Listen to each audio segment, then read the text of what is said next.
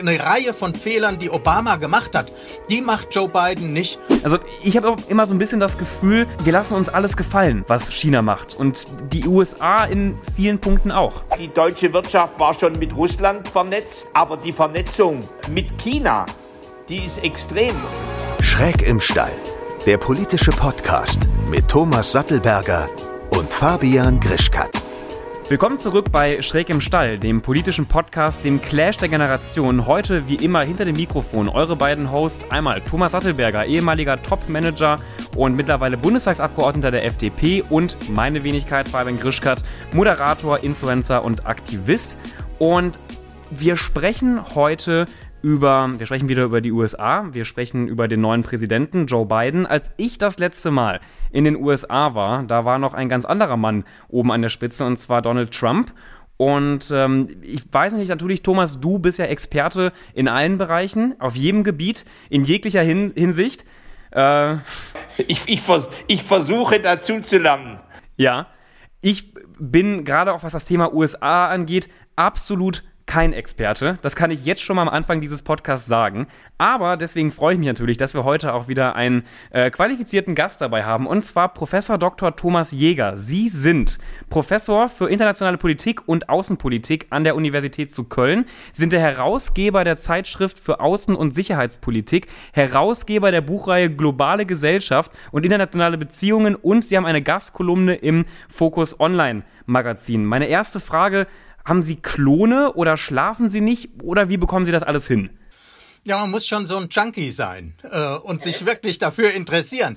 Und äh, dann ist das eben so. Ne? Dann äh, geht's morgens los und man ist schon wieder gespannt, was auf dieser Welt geschieht und insbesondere in den Vereinigten Staaten geschieht. Das beschäftigt mich ja seit Jahren. Genau, da sind Sie ja wirklich Experte. Ich, ich freue mich auch, dass Sie heute Zeit gefunden haben, hier beim, beim Podcast mit dabei zu sein. Ich freue mich natürlich auch, dass unsere Zuhörer und Zuhörerinnen heute wieder Zeit gefunden haben.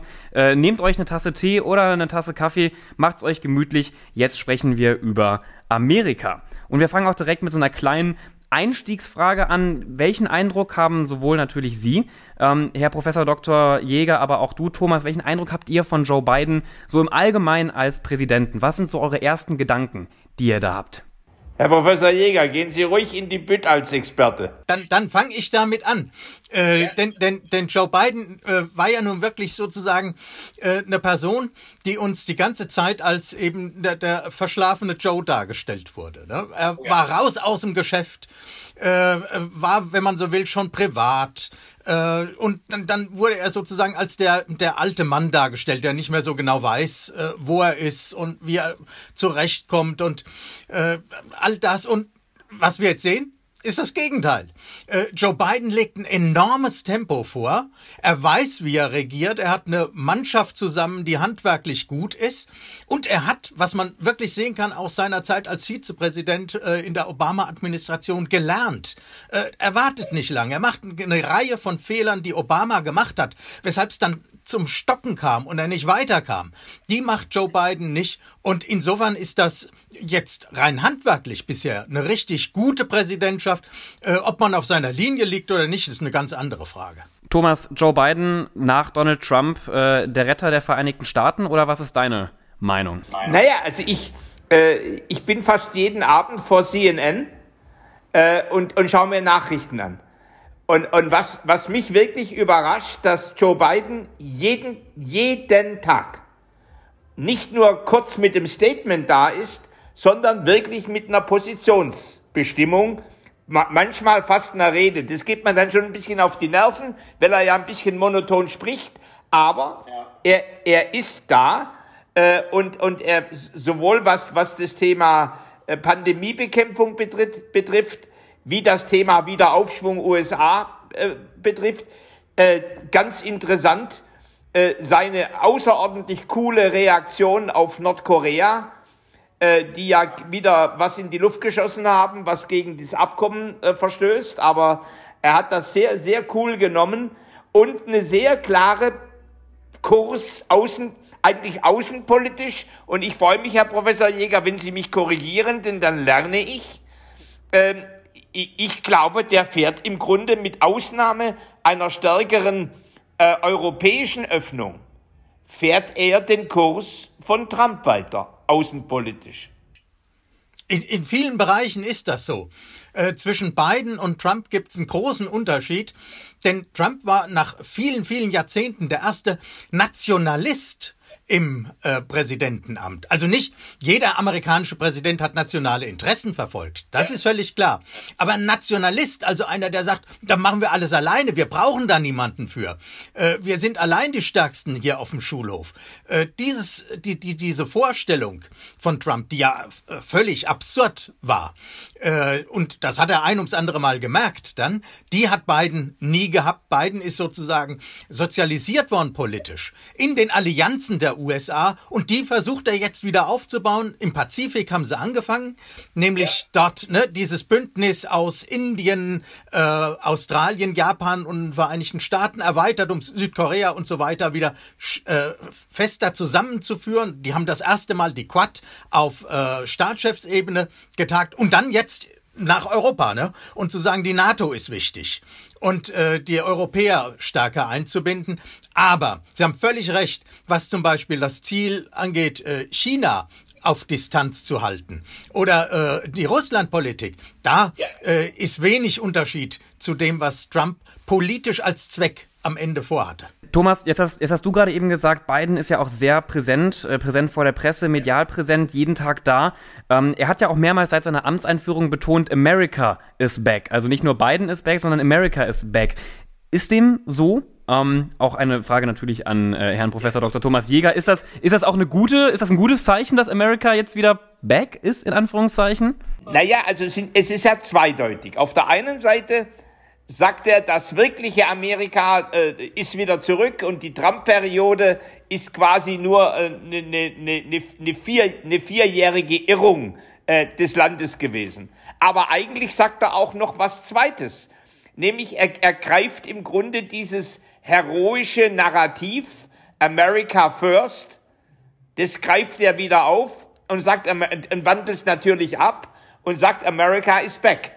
Das heißt im Grunde, er, er betont schon sehr klar eigentlich die hegemoniale Rolle äh, der, der USA.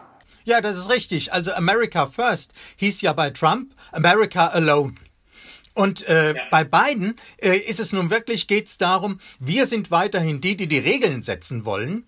Und das hat, äh, das ist ganz paradox, einen innenpolitischen Grund. Weil die Außenpolitik, die Biden macht, vor allem innenpolitischen Zielen dienen soll. Da hat er zwei ganz große, drei, wenn man die Pandemie mit reinnehmen. Die Pandemie zu bekämpfen, das war das allererste. Der zweite große Punkt ist dann eben die Wirtschaft wieder aufzubauen und das dritte, die Demokratie widerstandsfähig zu machen.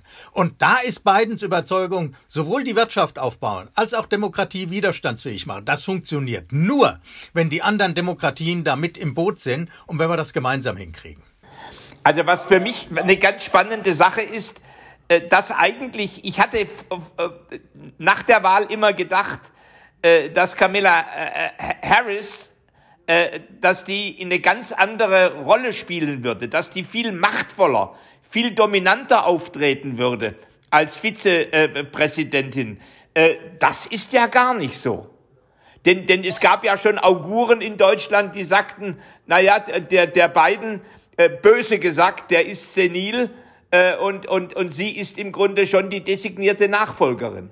Na, dem hat er gleich einen Riegel vorgeschoben. Also erstens ja. hat er gesagt, ne, natürlich trete ich in vier Jahren nochmal an. Ne?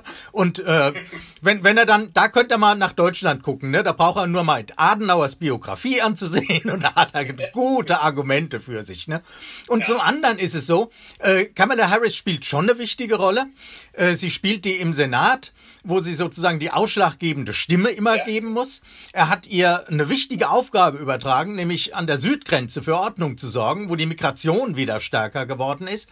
Aber es ist völlig klar, in den USA gibt es einen, der am Ende entscheidet. Das ist der Präsident und welche Berater auch sonst da waren. Und das ist eben auch so eine Lehre aus der Obama-Administration. Biden hat immer gesagt, ich war der Letzte mit Obama im Raum. Aber als ich rausging, wusste ich nicht, was entschieden wird. Das hat er gemacht. Er ist der Chef gewesen und so wird er sagen, jetzt bin ich der Chef. Äh, da würde sich die Frau Merkel gegenwärtig gerne ein Stück abschneiden wollen. Das versucht sie ja. Ja, in, in, in der Krise, äh, wo, wo es im Grunde darum geht, äh, streunende Katzen einzufangen äh, und, und, und zu gucken, dass einigermaßen das Land geordnet in eine Pandemiebekämpfung reinkommt. Na, also jetzt mal ohne, ohne inhaltliche Würdigung dessen, was sie machen will. Aber sie, sie hat es natürlich äh, mit streunenden Katzen zu tun. Und, und das ist in den USA eindeutig anders. Also insofern, er ist, er ist der starke Mann und er ist präsent. Also da, da würde ich das wirklich ein bisschen anders sehen. Ja, bitte. Ja, denn, denn äh, äh, Joe Biden hat es mit viel mehr Ministerpräsidenten zu tun. Die heißen nur Gouverneure, ne, ja, sind in den Bundesstaaten, ne, die machen auch, was sie wollen. Aber sowas von unterschiedlich. Ne? Da gibt's Staaten wie in, in, in den Dakotas, die, die haben noch nicht mal einen Lockdown gehabt. Ne? Und in Kalifornien ist richtig zugemacht worden. Und dann gab's äh, Unternehmen, die gesagt haben, ja, könnt ihr hier einen Lockdown machen, da gehen wir weg und so weiter. Also das ist genauso unordentlich gewesen okay. wie hier. Der Unterschied ist ganz schlicht und ergreifend gewesen, dass Joe Biden sich wirklich hier, da kann er sich auf, der, auf einer der wenigen Errungenschaften von Donald Trump äh, stellen, nämlich dass die Impfstoff besorgt haben. Die sind versorgt damit, die kriegen die Infrastruktur hin und ich meine, die Pandemie hier wird ja nicht durch den Föderalismus ausgelöst, sondern dadurch, dass die Bundesregierung an ganz, ganz vielen Stellen einfach das Falsche gemacht hat. Ja gut, und die Amerikaner sind ja alle mal, was dann Umsetzungsmanagement und Logistik anbetrifft und, und wirklich dis disziplinierte Skalierung äh, äh, da sind die uns leider deutlich überlegen. Ich muss, ich muss an der Stelle mal eben hier, hier reingrätschen. Ich weiß, Thomas würde wahrscheinlich gerne auch noch stundenlang über Corona-Management weiterreden. Aber äh, bleiben wir mal beim Thema Biden und den USA. Und ich würde auch gleich gerne wieder über außenpolitische Themen sprechen. Aber jetzt mal zu einem innenpolitischen Thema, äh, was ja gerade auch sehr aktuell ist, was diese Woche auch wieder viel in den Schlagzeilen stand. Ähm, Joe Biden hatte sich ähm, auch schon im Wahlkampf für eine Verschärfung des Waffengesetzes in den USA stark gemacht. Das hatte damals ja auch schon äh, Obama versucht, ähm, Herr Dr. Thomas Jäger man steht da natürlich, also ich finde als, als, als Deutscher, aber auch als Europäer, versteht man das sowieso immer sehr schwer und sehr, sehr schwierig, was in den USA, äh, also warum es überhaupt da äh, so viele Waffen gibt, warum es da überhaupt solche, solche lockeren Waffengesetze gibt. Man steht aber natürlich da einer unglaublich starken Waffenlobby gegenüber. Hat Biden da überhaupt eine Chance, gegen anzukommen? Ja, äh, die, die hat er. Äh, und er kann auf dem Gebiet wie auch auf vielen anderen, wenn man so will, einen überparteilichen Konsens herstellen, nur nicht, und das ist das Entscheidende, mit den Abgeordneten der Republikaner in Washington. Eine Mehrheit der Amerikanerinnen und Amerikaner sind dafür, dass es strengere Waffengesetze gibt. Äh, ja. Ne, zwei Drittel sagen, da muss sich dringend was ändern.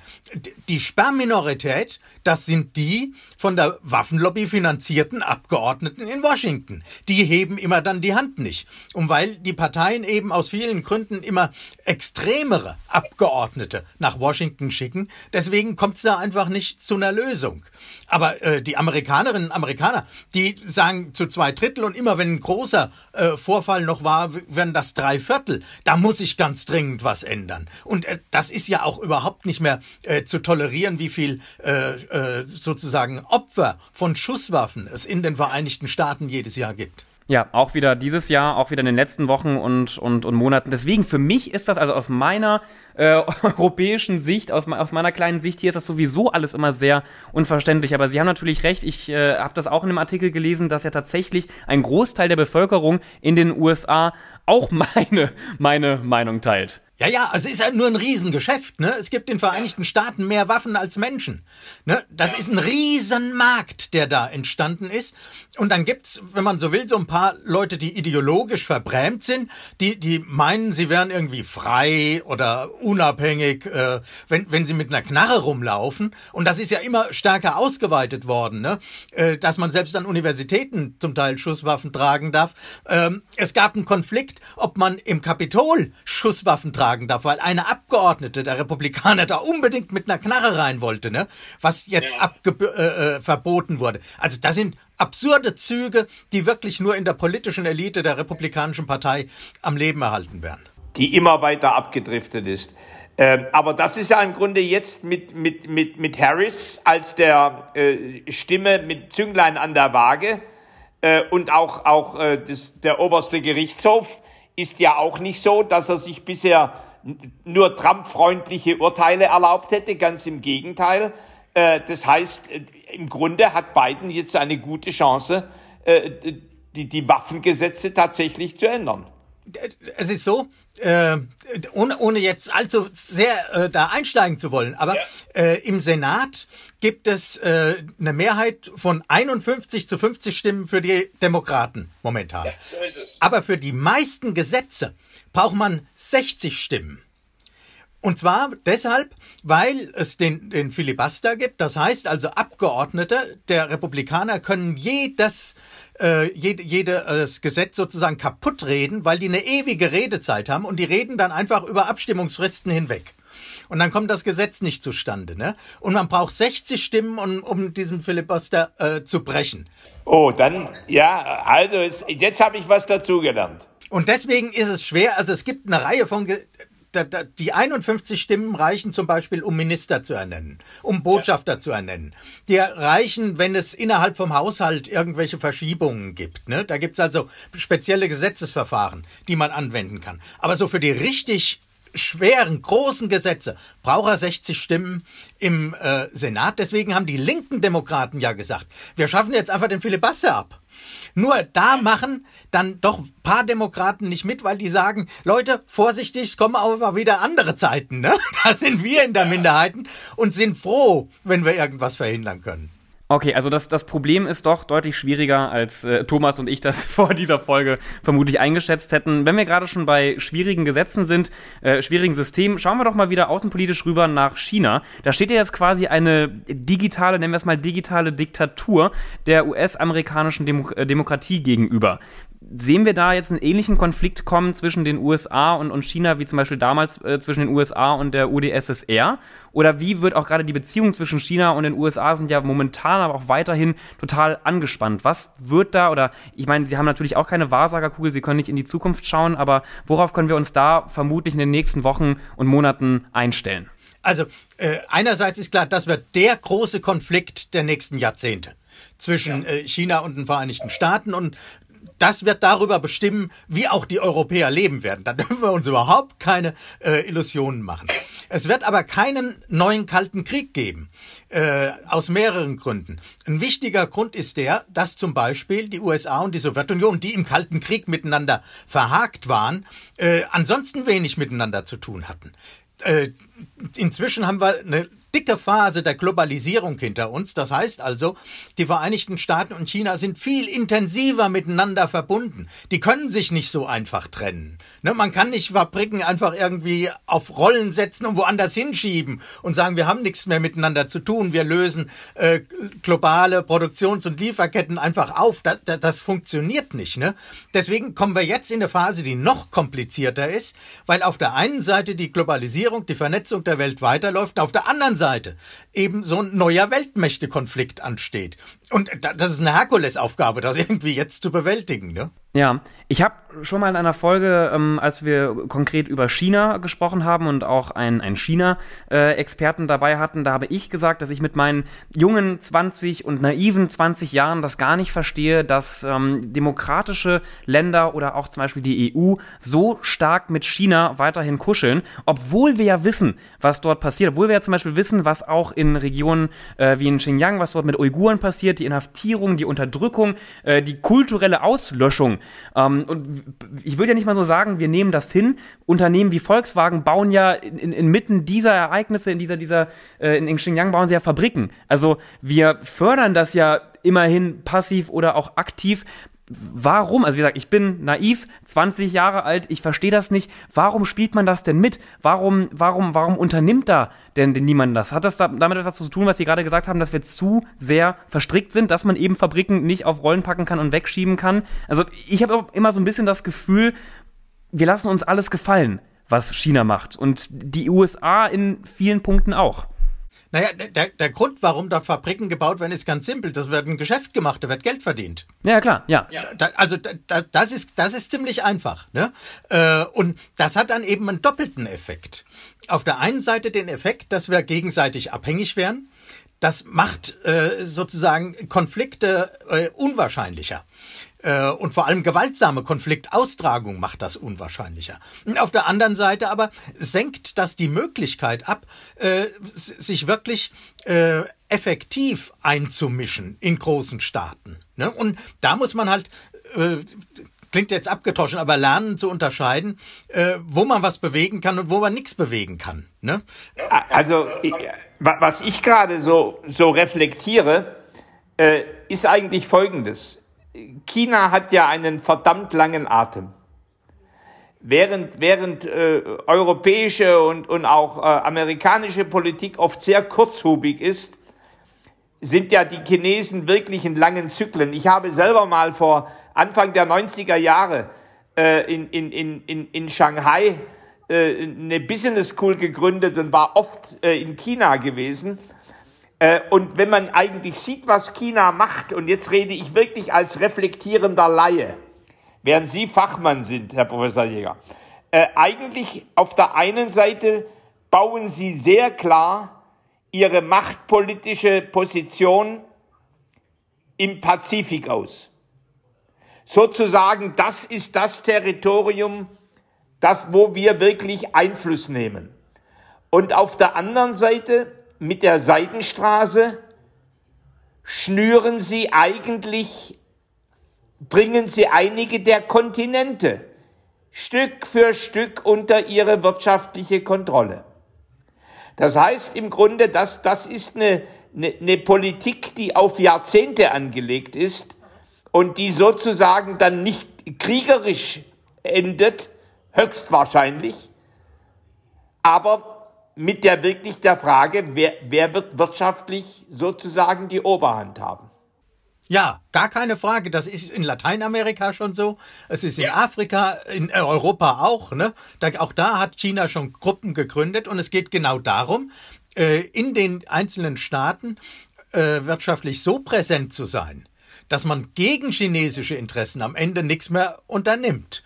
Und äh, das, Sie haben es völlig richtig gesagt, äh, wird sozusagen in zehn Jahresplänen abgearbeitet, für die einzelnen Branchen vorgenommen. Und das, das funktioniert, man sieht es. Das ist äh, sozusagen ein Plan, der umgesetzt wird, der äh, dann äh, in den nächsten Jahrzehnten so ist die chinesische äh, äh, Absicht dazu führt, dass sie die Vereinigten Staaten eben als die bedeutendste Wirtschaftsmacht weltweit ablösen und das wird äh, dann einen Konflikt geben, wenn es darum geht, wer ist denn Welt, äh, welche Währung ist Weltreservewährung?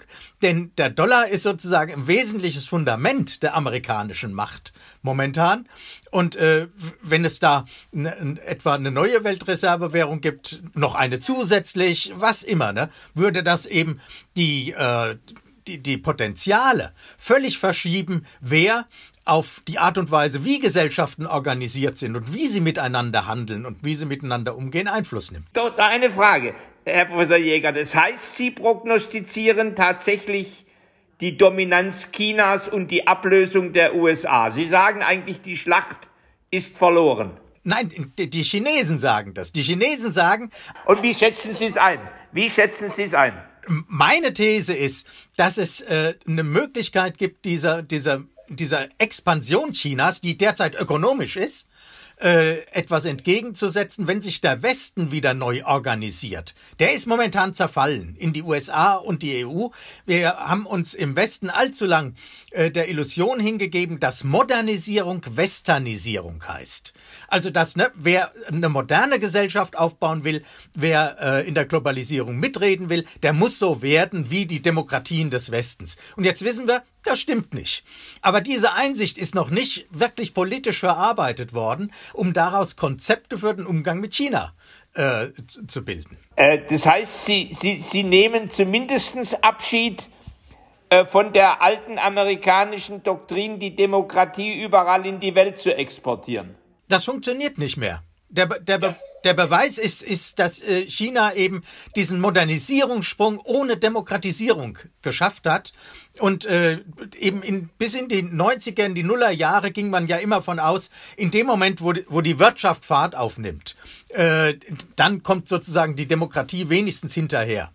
Also im Grunde ist es ja interessant, der, der, der Fukuyama, der hat ja nach dem Fall der Sowjetunion äh, hatte ja den Siegeszug der liberalen Demokratie auf der ganzen Welt, Welt verkündet und, und eigentlich den Zusammenhang von Demokratie und Marktwirtschaft.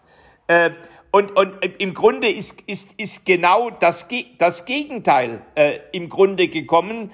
Wir haben ein Modell, das wir vorher in der Stabilität noch gar nicht gesehen haben. Interessant, ich, ich habe mir in Vorbereitung auf das Gespräch, es sind jetzt gute 70 äh, Jahre her, seit die Sowjetunion äh, zu, äh, zusammengebrochen ist, äh, in, den, äh, neun, in, in 1900, in, in den 70er Jahren. Äh, und die, war, die wurde 70 Jahre alt. Die Volksrepublik China ist auch über 70 Jahre alt. Und wenn man die beiden vergleicht, dann redet man eigentlich über ein formidables, starkes Staatsgefüge und eine wachsende Wirtschaft, während die Sowjetunion ein zerfallendes Staatsgebilde mit einer maroden Wirtschaft äh, gewesen ist, äh, nach den 70 Jahren. Eigentlich die, die Wahrscheinlichkeit, dass Chinas Aufschwung ungebrochen weitergeht, vor allem auch unter der digitalen Diktatur und damit auch der verhaltensmäßigen Steuerung der Menschen, die ist sehr, sehr wahrscheinlich. Ja, die, die Sowjetunion war sozusagen ein Koloss auf tönernen Füßen. Ne, der ist dann irgendwie zusammengebrochen, weil sich ja. äh, das alles nicht mehr finanzieren ließ. Und äh, China hat äh, eben etwas geschafft, äh, was man fast vergleichen muss mit der, der Zeit sozusagen nach der Gründung der Vereinigten Staaten, die auch in drei, vier Generationen auf einmal Weltmacht wurden. Äh, und, und, und dann sozusagen die Phase der internationalen Konsolidierung äh, eingesetzt hat, als sie äh, Großbritannien äh, ablösten als die wichtigste Weltmacht. Und äh, in, in China haben wir jetzt erlebt, dass quasi in zwei Jahrzehnten ein Prozess stattgefunden hat, von dem wir eben fälschlicherweise äh, von ausgingen, äh, das führt am Ende in irgendwie zu einem demokratischen System, weil sich die wirtschaftlich emanzipierten Mittelschichten äh, das nicht mehr gefallen lassen, sozusagen unter Koratell zu stehen. Und wir müssen sehen, so ist es nicht. Jetzt haben Sie, Herr Professor Dr. Jäger, gerade eben schon erwähnt, dass es einen, Machtkampf quasi um die, um die Weltmacht gibt und äh, im Machtkampf zwischen China und den USA hat ja Biden auch schon versucht, das haben Sie gerade eben auch schon erwähnt, äh, quasi mehrere Staaten gegen China einzuschwören. Ist das überhaupt noch möglich? Also um das nochmal abzuschließen, ist die globale Wirtschaft nicht schon eigentlich viel zu sehr an China gekoppelt, gebunden, auch zum Beispiel unsere Wirtschaft? Das ist sie und das macht es ja so kompliziert. Ne? Äh, man kann das nicht auflösen. Ne? Es wird ja jetzt viel in der Pandemie über äh, Resilienz gesprochen, Widerstandsfähigkeit. Man müsste ja. wieder bestimmte Produktionen zurückholen aus fernen Ländern äh, nach Europa oder am besten noch nach Deutschland direkt. Da, das ist ja alles nicht irgendwie über Nacht zu bewerkstelligen und vieles wahrscheinlich nicht in Jahrzehnten zu bewerkstelligen. Äh, also insofern die Verwobenheit bleibt. Aber ich würde die eben nicht nur negativ beurteilen, sondern äh, die, die bremst auch sozusagen ein bisschen, dass man meint, man könne mit anderen Staaten so umgehen, äh, wie man wollte. Ne? Äh, wären wir zum Beispiel viel intensiver mit Libyens Wirtschaft verwoben gewesen, ne? dann wäre Libyen wahrscheinlich nicht zerbombt worden. Ne? Dann hätte man sich das dreimal überlegt. So hatte man relativ wenig mit zu tun und äh, dann, dann ist man sozusagen ein bisschen großzügiger ne, in der Entscheidungsfindung. Ja, das, ist, das betrifft ja übrigens auch, wenn man jetzt vergleicht die Reaktion des Westens auf die Besetzung der Krim äh, und wenn man äh, das vergleicht mit der Reaktion des Westens auf äh, die, die, die, die, Zwangs, äh, die, die, die Zwangslokalisierung von Uiguren in, in Konzentrationslagern, da, das sieht man im Grunde, dass, dass man Russland als Regionalmacht nur noch behandelt Während bei China lässt man es im Grunde bei lockeren Worten. Äh, das heißt, und, und natürlich, äh, ich meine, die deutsche Wirtschaft war schon mit Russland vernetzt, aber die Vernetzung äh, mit China, die ist extrem. Und zwar, weil unsere Schlüsselbranche, der, der Maschinen- und Autobau, im, im Grunde vom chinesischen Markt lebt. Das heißt, wir, wird, wir würden uns sozusagen die Gurgel durchschneiden, wenn. Ja, und auch Hongkong, um das als Beispiel anzuführen, ne? Äh, sozusagen ein Land zwei Systeme wurde zu ein Land ein System äh, mit ein bisschen Garnierung äh, nebendran und was hat man gemacht? Man hat geschwiegen dazu. Und das ist jetzt ohne irgendwie als Cassandra auftreten zu wollen. Aber äh, die chinesische Führung hat sich vorgenommen, auch die Vereinigung mit Taiwan äh, herzustellen. Ja. Äh, die Amerikaner sind derzeit äh, da noch so, dass sie, dass sie deutliche Signale geben, das nicht zulassen zu werden, äh, nicht zuzulassen.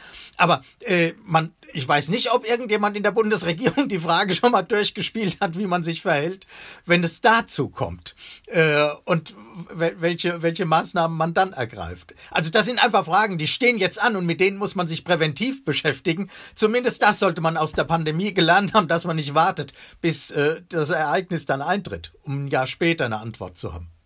Das stimmt definitiv. Ich habe noch eine Frage abschließend äh, an Sie, Herr Dr. Thomas Jäger. Wenn Sie, also es ist eine, eine sehr kindliche Frage, ich glaube, es ist die, die äh, lustigste Frage auch in diesem gesamten Podcast. Wenn Sie der Lehrer von Joe Biden wären, Joe Biden wäre Ihr Schüler, welche Note würden Sie ihm geben? Welches Zeugnis würden Sie Joe Biden für seine ersten ähm, Monate im Amt geben und welche Empfehlung quasi für das nächste Schuljahr würden Sie ihm mit auf den Weg geben?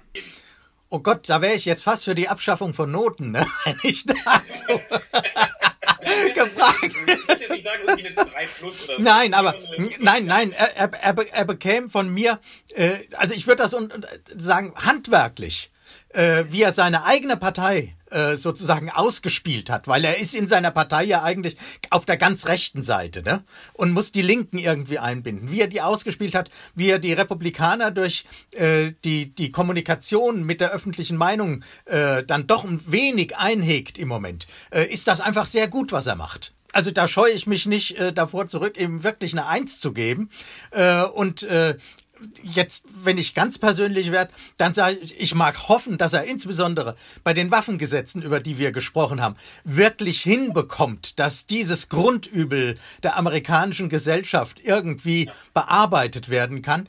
Und wenn es dann noch gelingt, äh, dass, dass die Amerikaner, die ja so zerstritten sind über ihr Selbstverständnis als Nation, überhaupt wieder ins Gespräch miteinander kommen, äh, dann hätte er eine ganz formidable Präsidentschaft.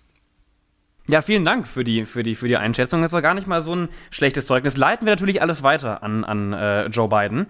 Ähm, nee, äh, trotzdem vielen Dank, dass Sie heute hier äh, im Podcast mit dabei waren. Wie gesagt, Thomas und ich sind, ähm, also Thomas noch mehr als ich, aber wir sind nicht die größten Amerika-Experten. Aber ähm, ich freue mich auch jetzt schon auf das Feedback mal wieder von unserer Community, von unseren Zuhörern und Zuhörerinnen, wie sie die ganze Lage einschätzen, ob sie zufrieden sind mit dem amerikanischen Präsidenten äh, und was sie zu den Beziehungen gerade zwischen den USA und China sagen. Und jetzt wünsche ich sowohl Ihnen, Herrn Dr. Thomas Jäger, aber auch dir, Thomas, noch einen schönen äh, restlichen Nachmittag und ein schönes Wochenende. Ciao. Tschüss. Tschüss. Schön, dass du bis zum Schluss zugehört hast. Der nächste Podcast kommt wie immer nächsten Sonntag. Bis dann.